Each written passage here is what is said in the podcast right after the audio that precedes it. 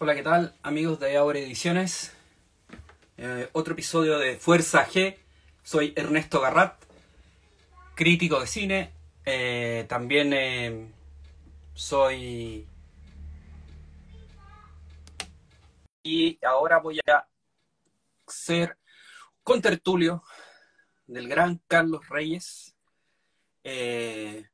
un gran, gran, gran insigne colega, eh, aunque me queda un poco grande, ¿no?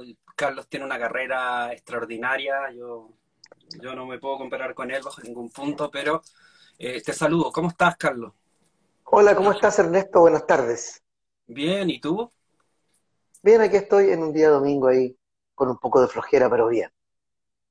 Pucha, esperemos que esta flojera afloje eh, con esta conversación que tenemos acá en Fuerza G, en Audio Ediciones, y en donde en el fondo queremos hablar y reflexionar sobre el oficio que nos convoca, que es em, la escritura, la narrativa, el, el, storytelling, y también eh, hablar un poco de la contingencia que ha estado bastante ruda, bastante...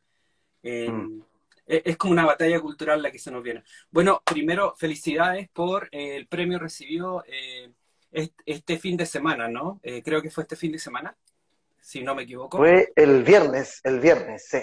El viernes. Eh, ¿Cómo están? ¿Contentos? Sí, bien ahí recibir el premio Mejor Guión, Mejor, eh, mejor Dibujante y Mejor Cómic por nosotros los Seldam. Aquí lo tengo para que lo vean.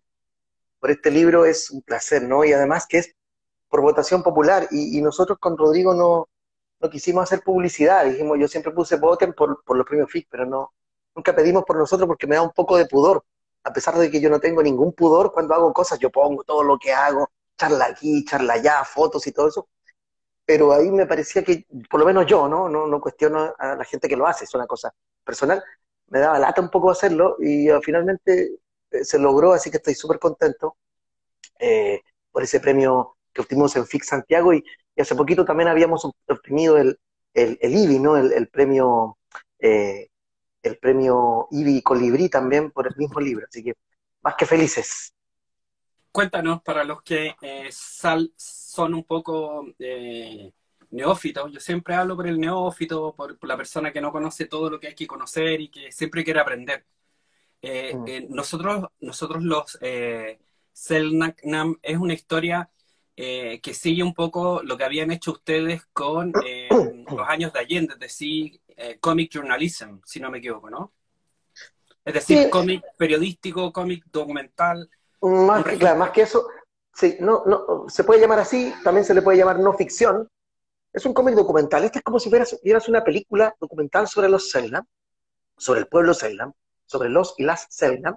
Y que lo, que nosotros hicimos aquí es un viaje en donde entrevistamos a muchas personas, a muchas artistas, gente de la cultura, gente del arte, gente de la filosofía, en donde nos, van contando un poco eh, ese acercamiento que tienen hacia el pueblo Selna. Ahí estamos nosotros, por ejemplo, entrevistando al filósofo Tirso Troncoso, y todos ellos y ellas nos abren la puerta un poco al, mundo de la cultura Selna, vista a través de, las personas no Selna, hasta que al final del libro si aparece una Selnam hablando. Aquí estamos con, por ejemplo, con Patricio Mans, ¿no? Hablándonos de su libro El corazón a contraluz. Sí, es un cómic, como te digo, eh, de ficción. Hay momentos de ficción como este, pequeñas recreaciones, ¿no? Que mostramos a Pinochet frente, eh, ¿no es cierto?, a las víctimas Selnam asesinadas por, por el Estado chileno. ¿no? Ahí está Menéndez y Pinochet, Enrique Campos Menéndez, ¿no es cierto? Felicitándose y en esa fiesta aparecen los cuerpos de los Seldam asesinados y asesinadas. Bueno, pero básicamente tiene esos pequeños momentos de, digresión ficcional, pero el resto es solo, eh, como tú dices, no ficción, documental o, periodístico, sí. Eh, es como Joe Sacco, lo que hace con Palestina y, lo que está haciendo. O sea, reflexiono en torno a ese formato y género porque me parece que es algo súper interesante de hacer y que creo que hay un, hay un, eh, hay exponentes muy valiosos como tú mismo a la hora de abordar con seriedad, abordar con fuentes, abordar con entrevistas este tipo mm. de narrativas que en el fondo nos informan, nos emocionan eh, y no sigue necesariamente la línea 100% de la no ficción, tiene disgregaciones como tú hablabas. Eh, ¿Podrías hablar eh, un poco de las influencias de este tipo de trabajo y, de, y si, y si Joe Sacco tiene que ver con eso o, estoy equivocado? Sí, yo para mí, antes de conocer a Joe Sacco, yo conocí a Joe Sacco a través del trabajo de Jesús Cosio, que también es un gran dibujante peruano que incursionó por primera vez, hasta donde yo sé, puede que haya habido otras intervenciones antes, pero a quien yo conocí fue Jesús Cosio, que junto con un equipo de guionistas realizó el primer cómic documental que yo leí en América Latina, ¿no? En que hablan de la matanza indígena también en su país. Ese cómic me impresionó mucho a mí, yo conocí a Jesús afortunadamente hace mucho tiempo ya, y, y de ahí está el bicho, pero recuerda que los años de Allende y los Selnam no son cómics que yo me propuse hacer, sino que son propuestas de los editores respectivamente de Weathers y de Deinon. Entonces, llego a este camino de una manera eh, gratamente forzado por esa petición editorial, que no es raro, ¿ah? Los editores y editoras a veces le piden a uno, oye, ¿por qué no te escribes un libro en esta línea? Yo veo que tú... Porque ese es el trabajo de un buen editor y buena editora, descubrir en dónde tú podrías hacer un aporte, ¿no? En dónde yo creo que tú podrías hacer esto. Entonces, yo conocí primero a Jesús Cosio, que él ya conocía a Joe Saco, luego tuve el placer de conocer a Joe Saco en persona, hablar con él, mostrarle el libro, cuando vino. No, no, no. No, antes, antes. Yo lo conocí en Buenos Aires, a Joe Sacco. Ah, cuéntame, ¿tú, fuiste, tú, fuiste, a Buenos Aires y te encontraste con él dentro de un evento. un festival. Fue, claro, fui invitado a un festival en que él llegó, desgraciadamente, tardíamente. Él llegó eh, los últimos dos días, tenía que llegar antes, pero se demoró. Y alcanzamos a hablar un breve, un breve momento con él. Y claro, es un representante importante de la, del tema de documental también en Francia existía, yo conocí una revista que se llama La Revue de, la Revue de Ciné, la, review, la revista de, de, eh, de, de, cómic, de cine, de band de cine, que es una revista que solo incluye artículos periodísticos, ¿no? periodísticos en cómic. Tiene muy poco texto solo o ilustrado, pero además el resto son noticias del mundo y de lo que pasa en Francia hechos en cómic. Entonces esa, la Revue de Ciné es una, una publicación adelantada en varios años, ya tiene muchos años, en donde ellos ya abordaban el tema del periodismo documental.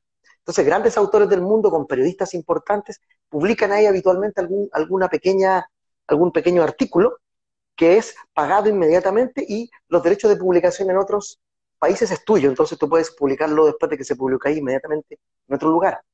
Y ahí yo también incursioné en el 2019 junto con eh, Augusto Mora, mexicano, en un cómic sobre el estallido social que publicamos en la revista El Chamuco de México. Entonces, este tema del cómic eh, periodístico o, de historia ya existía. Incluso Alan Moore tiene uno por ahí por los ochentas, uno muy bueno sobre la CIA en el mundo, la incursión de Estados Unidos en el mundo, en la política de todos los países. Eh, está dibujado por Bill Sienkiewicz y ahí aparecen alusiones a Chile en el momento del golpe de Estado. Entonces, maestros como Alan Moore ya también han incursionado antes en el cómic periodístico documental con elementos de ficción. Por lo que él hace, por ejemplo, es que un tipo está en un bar y aparece un águila al lado recuerdo que es así, por ahí lo tengo, y el, o un agente de la CIA al lado que tiene una cara de águila. Y él, ahí habla el tipo este, en, ese local, en ese pub, habla con el agente de la CIA y van desentrañando eh, esta, esta maraña de la CIA en el mundo de la política mundial.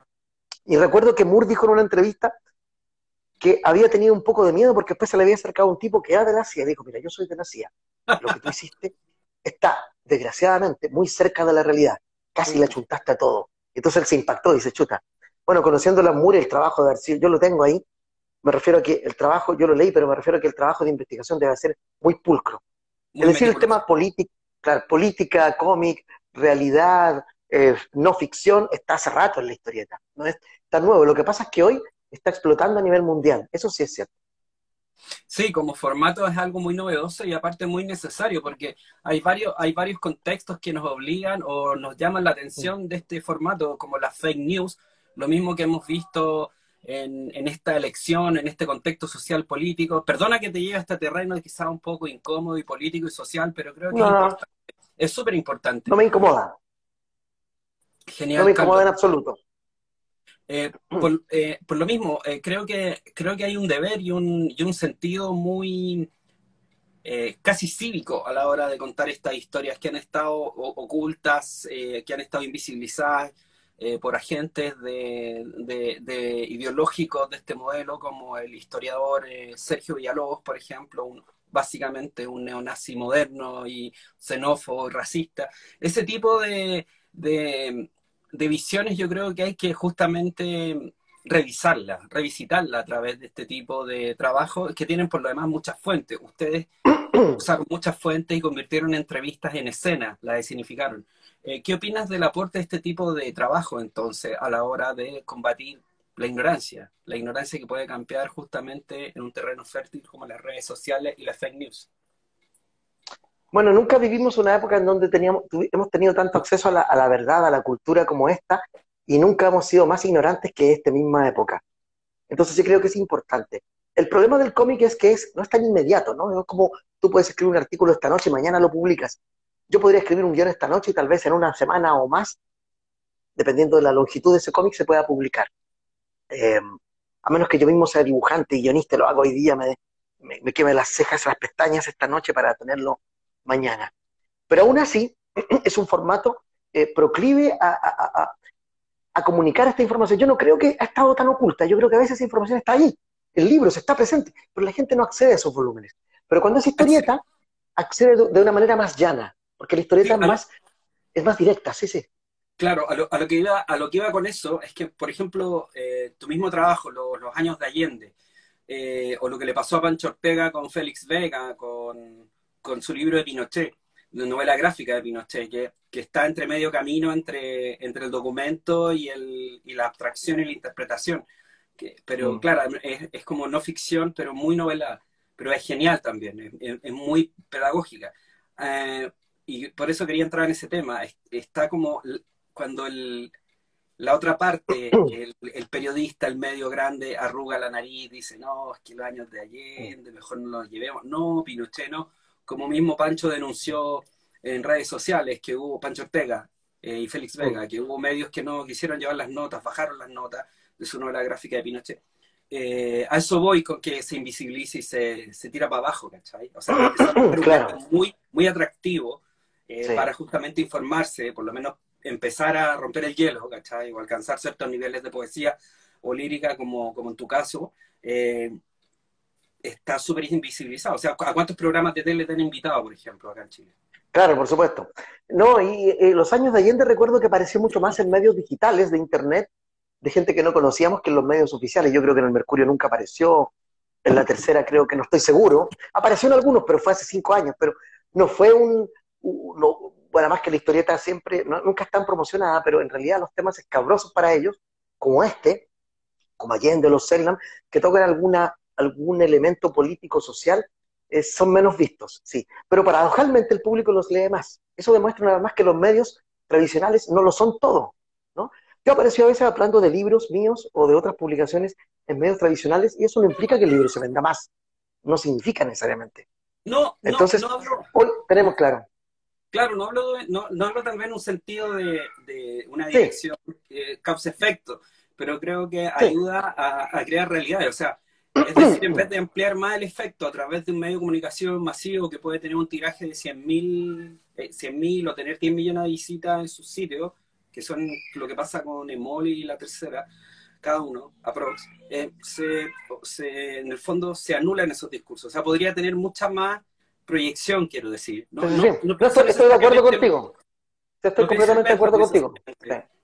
Solo quería puntualizar a la, para que sepa la gente que a veces hay medios alternativos que te prestan más ropa y ayudan más que incluso los masivos, que tú estoy de acuerdo contigo, que cercenan, eh, ¿no es cierto?, coartan las posibilidades comunicacionales del medio cuando debieran abrirlas. Eso, estoy de acuerdo completamente. Y, a lo, que voy, mi paso lógico, Carlos, era que en el fondo estos medios que son ideológicamente a veces demasiado intransigente. Yo por lo menos he trabajado en los dos y en general no tuve tantos problemas cuando me tocó trabajar, que era tal vez en un periodo donde había un pacto democrático más limpio, pero ahora es imposible. O sea, ahora es imposible publicar cualquier tipo de contenido y podemos ver a concejales republicanos y de la UDI, que es como hablar neonazi y extrema derecha, efectivamente, eh, censurando a 31 minutos porque les parece que no son ideológicamente de acuerdo a sus valores de los vecinos de las, de las Condes. O sea, ese tipo de censura me parece aberrante. Eh, me parece aberrante que se, que, por ejemplo, que en centros culturales como, como del barrio alto también no se programen ciclos de cine que incluyan películas chilenas de calidad y reconocidas, porque supuestamente no van con sus valores eh, gremialistas. A mí me tocó ser eh, programador y en, lugares así y te decían, no, Machuca, mejor no, no, mejor esa película. Eh, cacha, el chacal de Nahuel Toro, no, o sea, loco, era como, no entiendo nada, no entiendo. Es que esas películas dividen al país, eh, eh, querido amigo. Ernesto, dividen al país. sí, eh, la cultura siempre tiene algo que decir, ¿no? Cuando alguien me aparece y me dice, por ejemplo, ya, pero ¿por qué siguen haciendo libros de la dictadura, de Pinochet, de Allende? ¿Por qué?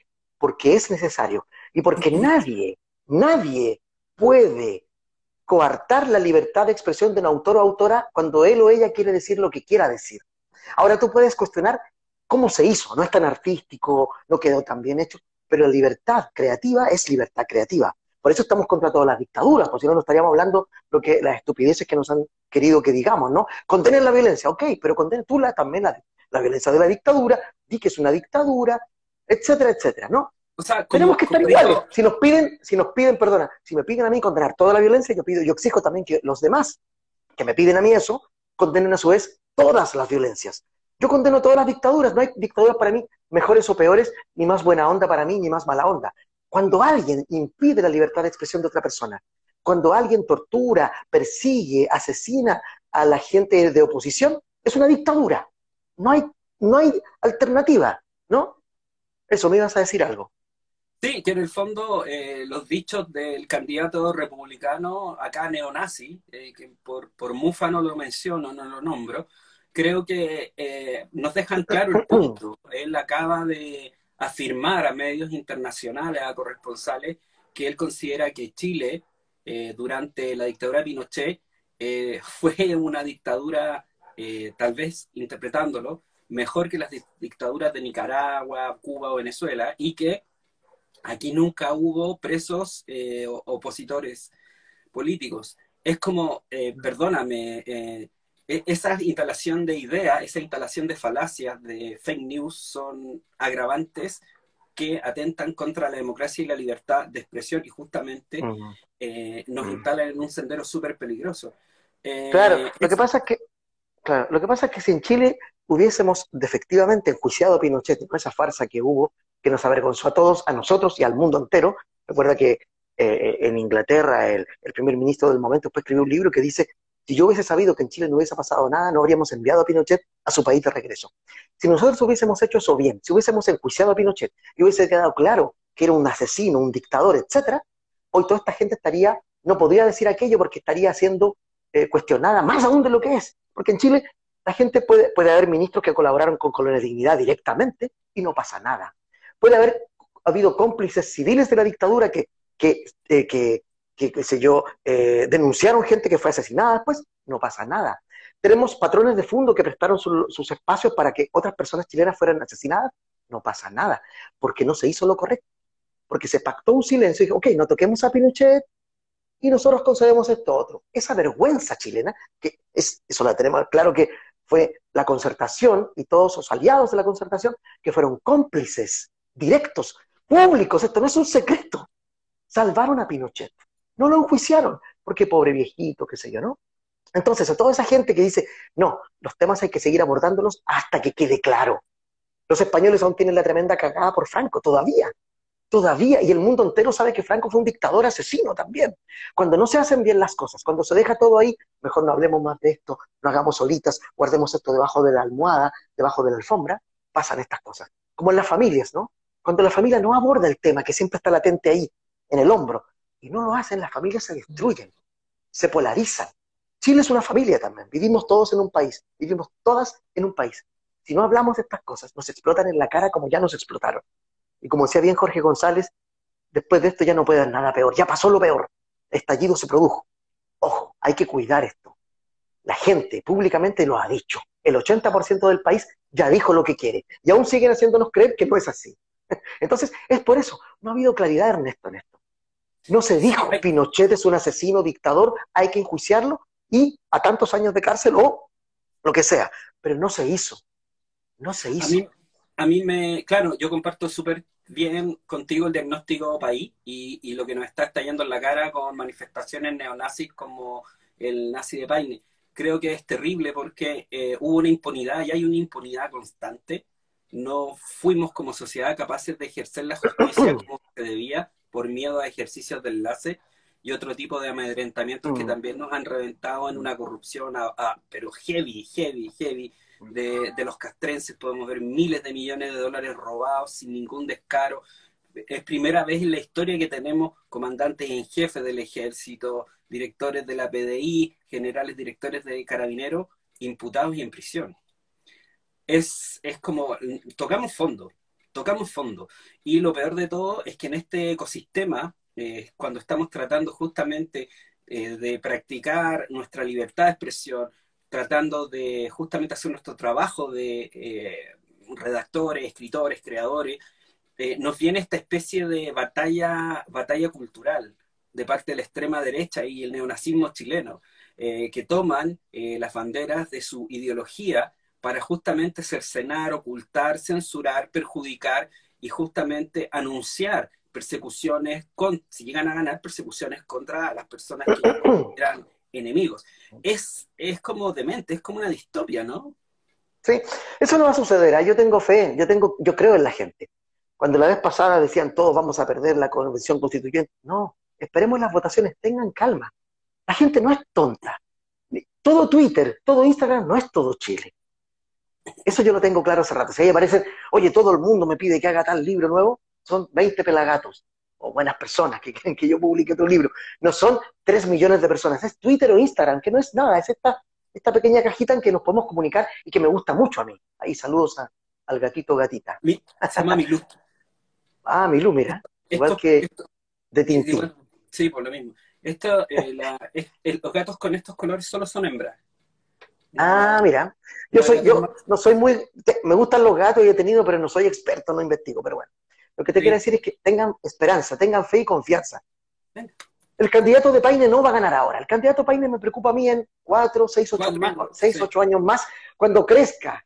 Y si es que, como todos sabemos, el gobierno que venga, sea cual sea, la derecha, extrema derecha, la va a, tratar de boicotear ese gobierno que sea por todos lados. Por tanto, la pandemia, eh, eh, qué sé yo, eh, la, la inflación, todo eso va a hacer que efectivamente el gobierno que venga no va a ser bien tratado y va a, cometer errores y le va a pasar mal. Mi temor es ese, que la gente diga, ah, este gobierno que vino ahora es pésimo, probemos ahora con, con Paine. Ese es el error. Ahí me preocupa más ese momento. Ahora no, ahora no va a ganar, ahora es, probemos nuestra fuerza. Y no va a obtener un, puntaje eh, gigantesco, porque Chile no es un país de gente tonta. Chile ya dijo, ya, lo, ya votamos una vez. Es cierto que ahora es presidenciables y ahí la cosa es un poco más ambigua. Los que votaron por la constituyente puede que ahora no voten necesariamente por la izquierda o por el centro, que pasen un poco a la derecha. Es cierto, pero no va a ser algo muy diferente a lo que hemos estado viviendo, así que ojo con eso. Claro, no se, no se estresen. Yo les mando ese mensaje. Yo creo, yo confío, yo confío en la gente, ¿no? Hablo con la gente, yo conozco gente que está a mi alrededor. Y, todo el mundo, lo que al, candidato de Paine el candidato de Paine va a pagar su culpa por sus propios labios. En cambio, el otro candidato, ¿no es cierto? El candidato del árbol, digamos, para no mencionar a ninguno, lo están acosando por algo que ni siquiera dijo él mismo. En cambio, el de Paine sí lo dijo él mismo. Sus frases son propias. En las otras acusaciones del PC, qué sé yo, que va a destruir todo, no lo dijo. No lo dijo el candidato, lo dijeron otros y él mismo y otros de su coalición se han encargado de negar aquello. No, no, no estamos de acuerdo con eso. Y el propio PC se ha abierto a la posibilidad de que no es así. Entonces, es interesante lo que está pasando. Se está definiendo cosas, ¿no? Eso es muy interesante para mí. Sí, a mí también me llama la atención eso, eh, y tiene que ver de nuevo con la visión que nos dan los medios, la televisión en su conjunto. Sí.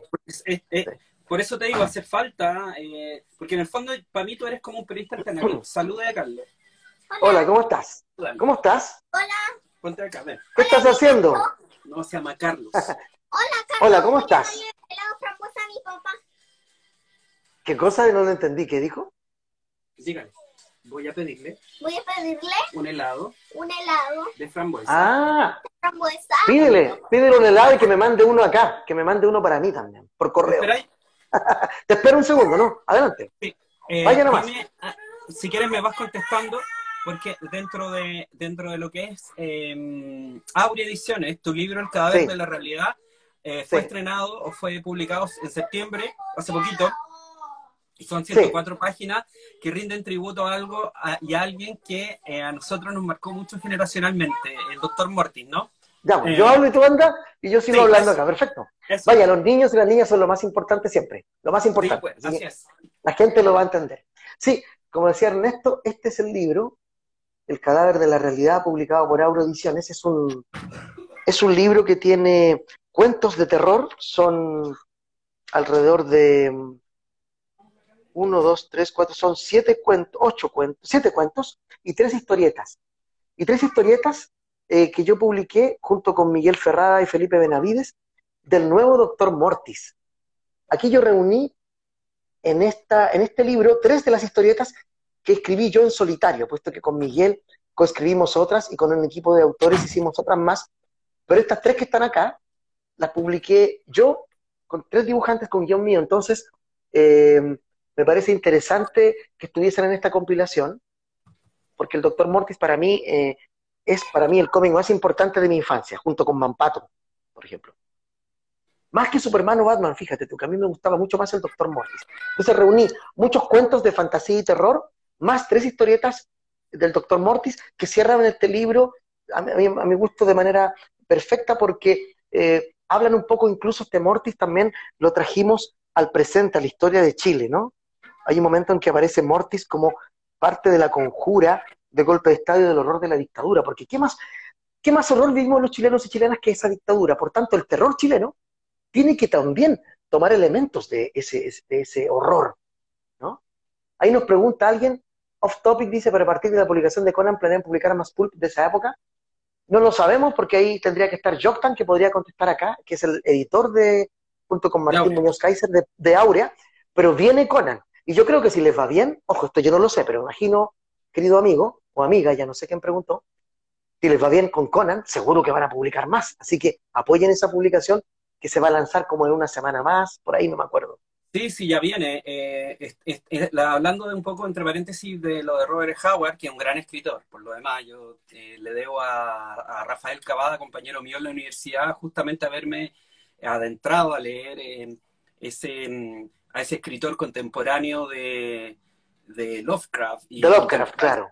eran, eh, tenían, un- tenían una relación epistolar, de hecho, muy, muy buena. O sea, como, como que Robert Howard miraba a Lovecraft y Lovecraft le decía que lo que hacía era muy bacán, ¿cachai?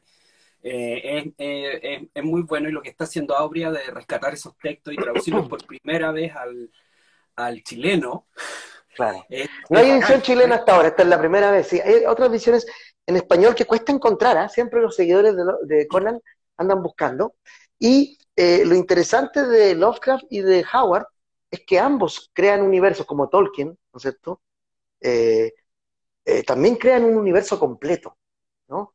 Cimeria, Conan y todos esos lugares que habitó, crean universos. Entonces, esa gente plantó una semilla que otros han encargado de seguir multiplicando a través de los cómics de Conan, de películas y qué sé yo, ¿no? Sí, es un Es universo interesante.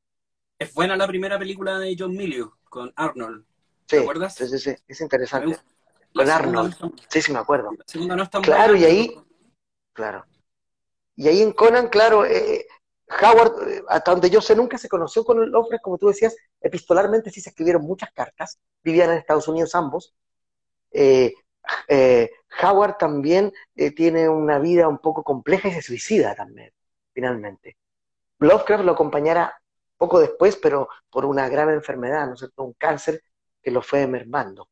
Entonces son dos eh, personas que convivieron en un mismo periodo histórico y que escribieron desde sus distintas lógicas, eh, trataron un poco también su propio país, porque la ficción, por muy ficción que sea, siempre está en un nivel amarrada a la realidad, porque si no, no, no lo podríamos entender. Para darle verosimilitud a esa ficción, siempre tiene algo de realidad, se agarra de algo del mundo real.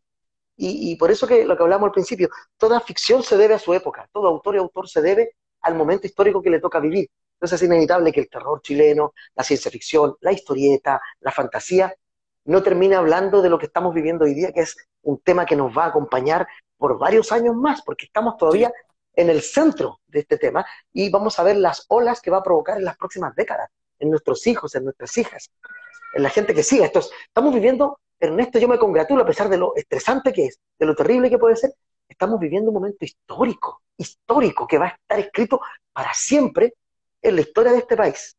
No, a sí, menos que el es- escritor sea facho. Claro, o sea, no queremos más Sergio Villalobos ni Gonzalo Vial escribiendo la historia, un poco, esa es la idea de, de justamente todo este cambio. Eh, y, y hablando un poco, y cerrando un poco con la idea de Robert Howard, era, era un fortachón, también era un eh, alguien, alguien que vivía en un, eh, en, un, eh, en un territorio de explanada y donde estaba completamente enamorado del territorio y quiso plasmar eso en Conan, de hecho. Era alguien muy, Claro. eh, muy salvaje. Murió tempranamente a la edad de 30 años. Imagínense Sí, muy joven. hizo. Sí, sí, sí. joven. Imagínense, ¿Qué tal claro, cuando uno, cuando uno piensa que uno ya es más viejo y ha hecho poco, y toda esta gente que es así, que son como, como, como una, un, fósforo que, o una llama que, se, que, que, que- brilla mucho pero brevemente, a mí me asombra cuando veo gente que- muy joven, que muere muy joven y que hizo una cantidad de publicaciones, ¿no es cierto? ¿A qué hora vivía esta gente? Porque vivía para, para escribir, parece. ¿No? Maravilloso, al mismo tiempo que, triste. No, sí, es admirable.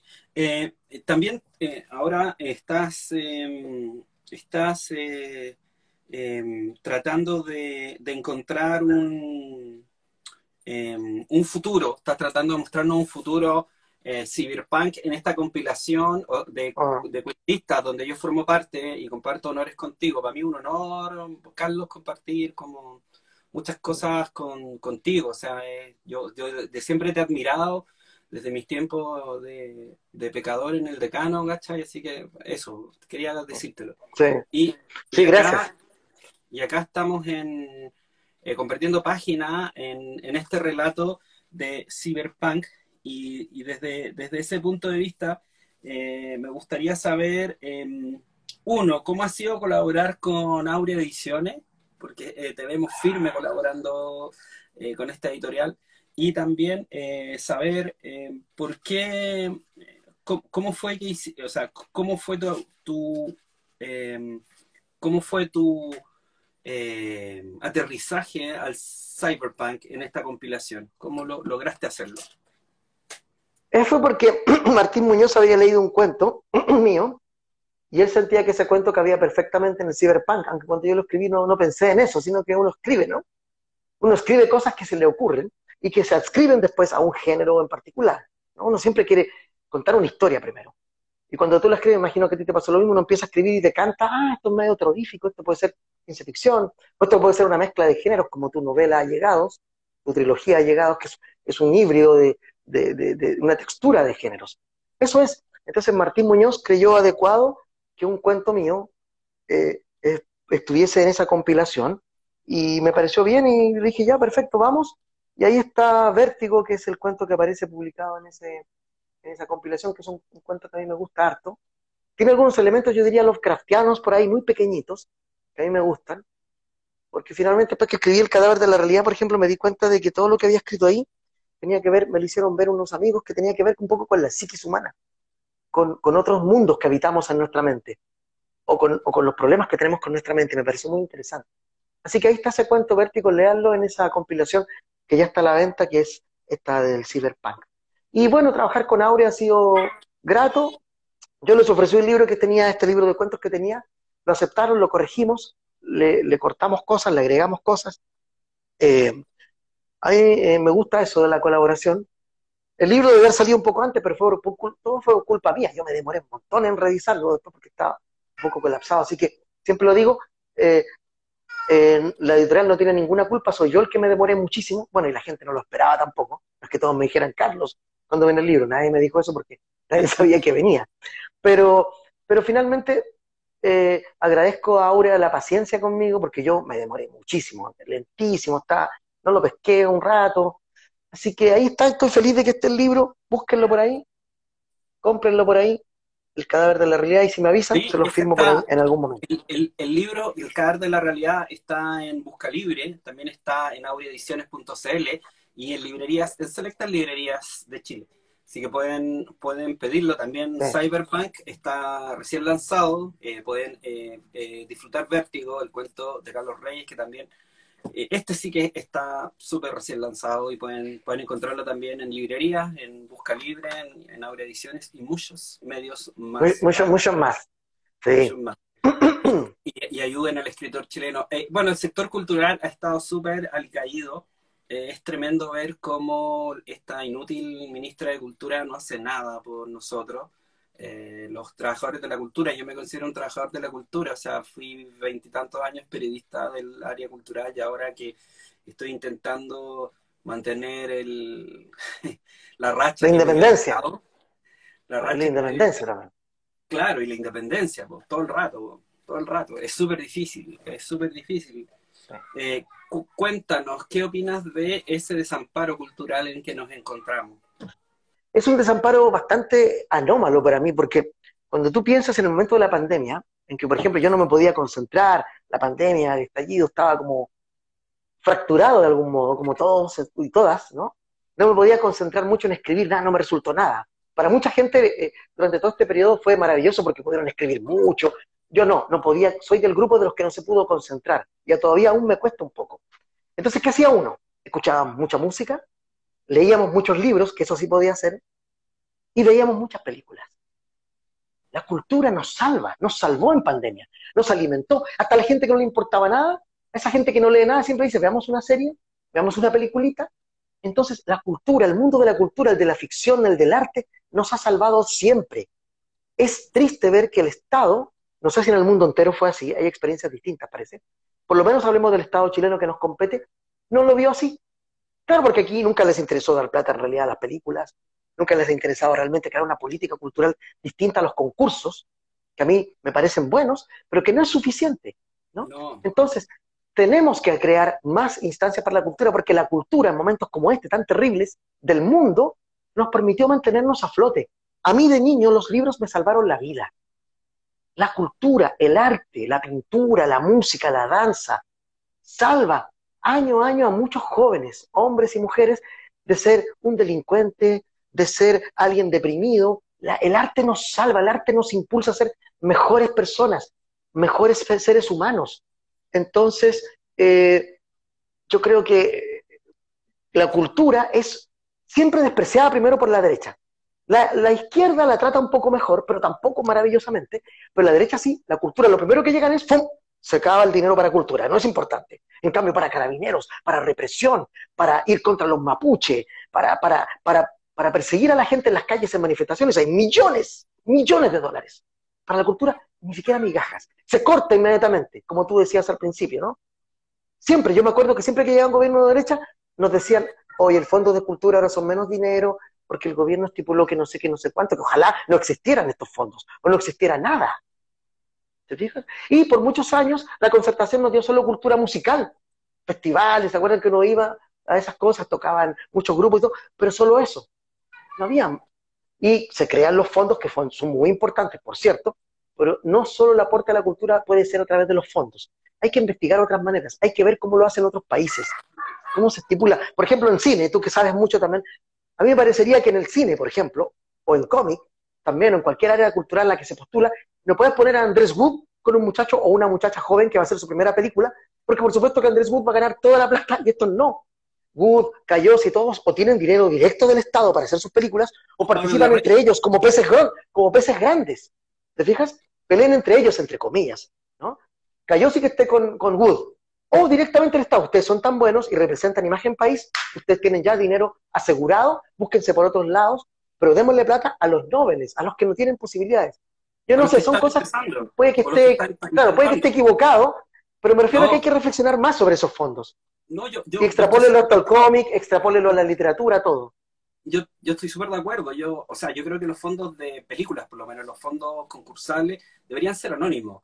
O sea, porque en el fondo el tipo que es jurado en el Claro. fondo concursable del cine Sí. quiere trabajar y le da dinero no basado necesariamente en la postulación, sino que, que quiere ganar dinero y estar aliado con alguien. Como por ejemplo, Claro. una vez cuando le dieron a Nicolás López 150 millones de pesos y el tipo era como, está a punto de destaparse todo su escándalo sexual y de supuesta violación y abuso. Entonces, es como, ¿cómo, cómo no entienden que hay un cruce distinto solamente que tiene que ver con el mérito y no, eh, o, o no, no, no con, no con necesariamente con el mérito artístico? Porque Nicolás López no tiene ningún mérito, ningún mérito artístico, sino que solo ven eh, plata, solo ven... eh, eh, ven eh, taquilla, dicen, ah, le vamos a dar plata al loco que hace plata. Es como, no. Y también lo otro, eh, claro, lo que tú dices, no puede ser que nos hagan competir a los que queremos postular, por ejemplo, un fondo, un cortometraje, el desarrollo de una web serie, lo que sea, eh, que es mi caso y me encantaría hacerlo, con productores consagrados como eh, no, no te dejan empezar, no te dejan entrar, ¿cachai? Como Fábula. Claro, es, como esa estupidez de eh, usted es muy joven, no tiene currículum, y después te dicen, no, usted tiene mucho currículum, tampoco sirve para esta pega. Esa estupidez chilena del currículo, ¿no? Que o tienes muy poco y no sirve para esta pega, o tienes mucho y tampoco sirve para esta pega, se aplica a esto. Hay que dar plata a los consagrados y consagradas para que sigan haciendo su, su arte, pero también hay que dar la oportunidad a gente nueva que no conocemos, porque nos puede sorprender. Todo el rato la gente joven nos sorprende. Un nuevo Sí, escritor o escritora que no conocíamos aparece con un libro genial y nadie lo conocía. Demos Quiero- esa posibilidad. quiero también hablar a la gente que cambia, cambia de rubro, o sea, como yo, yo soy viejo y yo hacía periodismo, y hay N prejuicios con los que hacemos periodismo y a la hora de debutar en, otro, en otros formatos como la literatura podemos dar sorpresas, ¿cachai? Eh, por ejemplo, a mí, me, a mí, para mí fue una alegría ganar fondos y concursos con Allegado, eh, especialmente los fondos, porque no estaba mi nombre. El, el, el libro ganó solo, porque eh, se presenta de manera anónima. Y eso también tiene que ver para personas viejas como yo, que estamos buscando hace años tratar, tratar de hacer algún discurso, narrativa, que tenga que ver con, con quizás medios más caros como el audiovisual. Mm. Pero siempre te topáis con nos porque no formáis parte de un clan o de una camarilla. En cambio, estratificarlo, decir, ¿sabéis que esto es como eh, categoría, categoría claro, Nobel. Nobel No de los o- senior. Claro. Claro, no, no senior en mi caso, pero categoría eh, como peso, peso pesado, eh, peso más, más flaquito, ¿cachai? Eh, Porque no, Mediano. si no, Sí, puede ser. si no, no lo si sabes, sabes que- claro, ¿sabes claro. qué? Es que si no, no te dejan entrar. No te Claro, por eso yo que tiene que ser más abierto, tiene que ser siempre anónimo, porque puede ser que, por ejemplo, a mí o un autor o autora me cae muy mal, por ejemplo. Y yo soy jurado, imaginemos. Pero la obra es buena. No debería interferir en mí que me cae bien o mal, sino que la obra es excepcional. Es Pero excepcional eso- y no me importa pasa. quién sea. Pero si Y no importa quién sea. Sí, yo lo sé. El arte es más importante que eso. O sea, supongamos que nosotros nos odiásemos, nos odiásemos, y llega un libro y digo, ah, este parece que es de Garrat. No, Garrat no puede ser. Pero ¿por qué si es bueno el libro? El libro, el arte, habla por sí mismo. No importa si me cae bien o mal a mí, Es que es la pasa- obra la que habla. Eso pasa en el mundo del audiovisual y en general de las artes cuando se manejan los fondos así. Está ese, está, está ese sentimiento tan humano que es como, llámalo envidia, llámalo eh, amiguismo, que, que es muy humano, ¿cachai? Y- y- pero al final no debería primar eso, sino que justamente eh, la obra, que la obra hable por sí sola. Eh, Carlos, para ir terminando, y yo creo que ya estamos en el tiempo, porque si no me- se me ha, ha sido muy entretenido esto. Solo preguntar, ¿viste Duna? Eh, yo estoy en muy Duna, estoy muy en modo Duna. Sí, vi, vi, vi Duna, vi Duna, sí, sí, sí. ¿La viste en cine o en pantalla chiquitita? La vi en pantalla chica. Ya. Partió a verla en pantalla grande. Yo Pero a mí me pareció buena, me, me pareció tributaria, incluso del, al revés de lo que pensaban muchos, yo encontré que es muy tributaria de Lynch, es decir, toma muchas cosas de Lynch y las respeta incluso. Sí, Yo claro. creo que ahí hay un gran tributo a Lynch, una película que todo el mundo ha despreciado. A mí siempre me ha gustado la Duna de A mí Lynch, también me a encanta. pesar de que, que es un poco apretada y todos sabemos que no es el corte final. Me da lo mismo. Me pareció que yo no había, no había leído Duna, vi cuando vi Duna de Lynch, me gustó, entendí todo perfectamente, me quedó clarísimo y, y me gusta, me gusta. Villeneuve ha demostrado que es un director inteligente que ya tiene, con todas las películas que hemos visto, uno puede trazar ya estilemas autorales en él, cosas que se repiten, elementos reiterativos que nos hablan de un autor que está desarrollando un concepto más allá de una película sola, sino que de un corpus de obras. Entonces es un, es un cine interesante, es una película muy buena que yo espero ver ya la, la segunda parte pronto, el próximo año, entiendo, ¿no? Así que me parece, me parece súper interesante, sí, sí. Es decir, vivimos una época terrible en el mundo, pero donde las fantasías, si tú te fijas, el terror, la ciencia ficción, están más fuertes que nunca, porque necesitamos contrarrestar esta realidad tan horrible con otras realidades horribles que no sean las nuestras directamente, sino que las podamos ver de afuera, porque la ficción es un reflejo, es un reflejo de la realidad. Y piensa tú que Duna nace en los 60, 70, es un momento convulsionado también, y se estrena de nuevo la gran versión de Duna en otro momento convulsionado de la humanidad, que también está mirando la naturaleza, que también hay un colapso ecológico que en realidad siempre ha estado, porque ahora se nota más. Entonces, no es casualidad que películas como esta aparezcan ahora. No, y, que, o sea, ahora tiene fecha de vencimiento, ¿cachai? Ya nos dijeron, dijeron que esto, esto eran con suerte 100 años más y ya está, no hay más. Claro, cuando, cuando el autor crea Duna, escribe Duna, él sabe eso y dice, ah, el colapso ecológico, voy a hacer una obra que hable de eso también. Y lo hace hace, hace muchos años, hombre. Sí, hemos tenido la oportunidad de cambiar esto, otra vez, no lo hicimos. Es culpa nuestra. Eh, bueno, sí, yo, yo, ahí yo me desmarco un poco porque yo desde chiquitito participé en muchos movimientos ecológicos, qué sé yo, y todo, tratando de, ver esto. Simplemente es un tema, es un tema, es un tema que tiene que ver con el, los Chicago Boys, el neoliberalismo, mm. la avaricia. Eh, si tú piensas cuando digo, cuando digo que nosotros me refiero a la humanidad, porque nosotros estamos, porque si hay dos o, diez personas que aisladamente hacen algo, no funciona si no lo hacen los millones de personas. Entonces entiendo lo que tú dices, sí. Sí, tiene que ver también con, tiene que ver con, o sea, estábamos cotizando un auto eléctrico, porque no queremos contaminar, ¿sabes? 20 palos, un auto eléctrico en Chile. Bueno, lo mismo de siempre, va a pasar lo mismo, ¿no? Los otros autos después van a costar nada, y la nueva onda, otra vez la avaricia humana, en vez de decir, oye, hagamos que llegue a todo el mundo, no, queremos cobrar más, todo es más. Los medicamentos es lo mismo, es una vergüenza, Ernesto, a mí me vergüenza ser humano. ¿Cómo puede ser que un medicamento cueste tanto dinero cómo jugamos con la vida de las personas. Eso es el nuevo cambio que viene. A mí no me da vergüenza ser humano, ¿eh? porque hay humanos decentes en Nueva Zelanda, Australia, Canadá. Me da vergüenza ser chileno, me da vergüenza ser chileno que elige a Piñera, que elige, que, quiere votar por Cast y que le da lo mismo la persona que está al lado. Eh, eso, eso me da vergüenza, eh, me da una profunda vergüenza. Bueno, Carlos, te, quiero, te quiero agradecer un montón en la conversación, siempre un agrado, nos debemos una cerveza. Eh, cuando podamos. Y, te quiero agradecer todas las preocupaciones. Carlos Reyes, para que sepan, amigos y amigas y amigues, es del tipo de persona que a pito de nada te llama y te dice, ¿cómo estás? No, no te pide nada porque te hay cachado que uno mismo lo hace. Es como, oye, ¿cómo estás? Y, oye, ¿me podías ayudar con esto? A sacarme este cacho, a plata, lo que sea. Carlos Reyes es del tipo de persona que te llama solamente para saber cómo estás y que estés bien y que estés tranquilo. Eso se llama decencia, eso se llama empatía. Y yo creo que de las personas que conozco y he conocido en mi vida, aparte de mi vieja, que hacía eso mucho, Carlos Rey es la única persona que lo hace. Así que te agradezco mucho eso y aprovecho de preguntarte, ¿todo bien? ¿Cómo estás? Sí, bien, bien, bien. Este año con menos dinero, como me imagino que todo el mundo, todos estamos en la misma situación y mm, apoyémonos, esa es la única forma. Eh, compremos los libros de la gente que publica, vamos a las películas que están haciéndose, eh, vamos al teatro, apoyemos la cultura.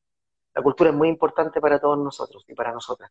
Nos salva, nos, nos limpia, nos hace mejores personas. Yo creo en eso firmemente. Creo que el arte, que la cultura, que la educación es lo más importante, el lugar más importante que las armas, más importante que la represión.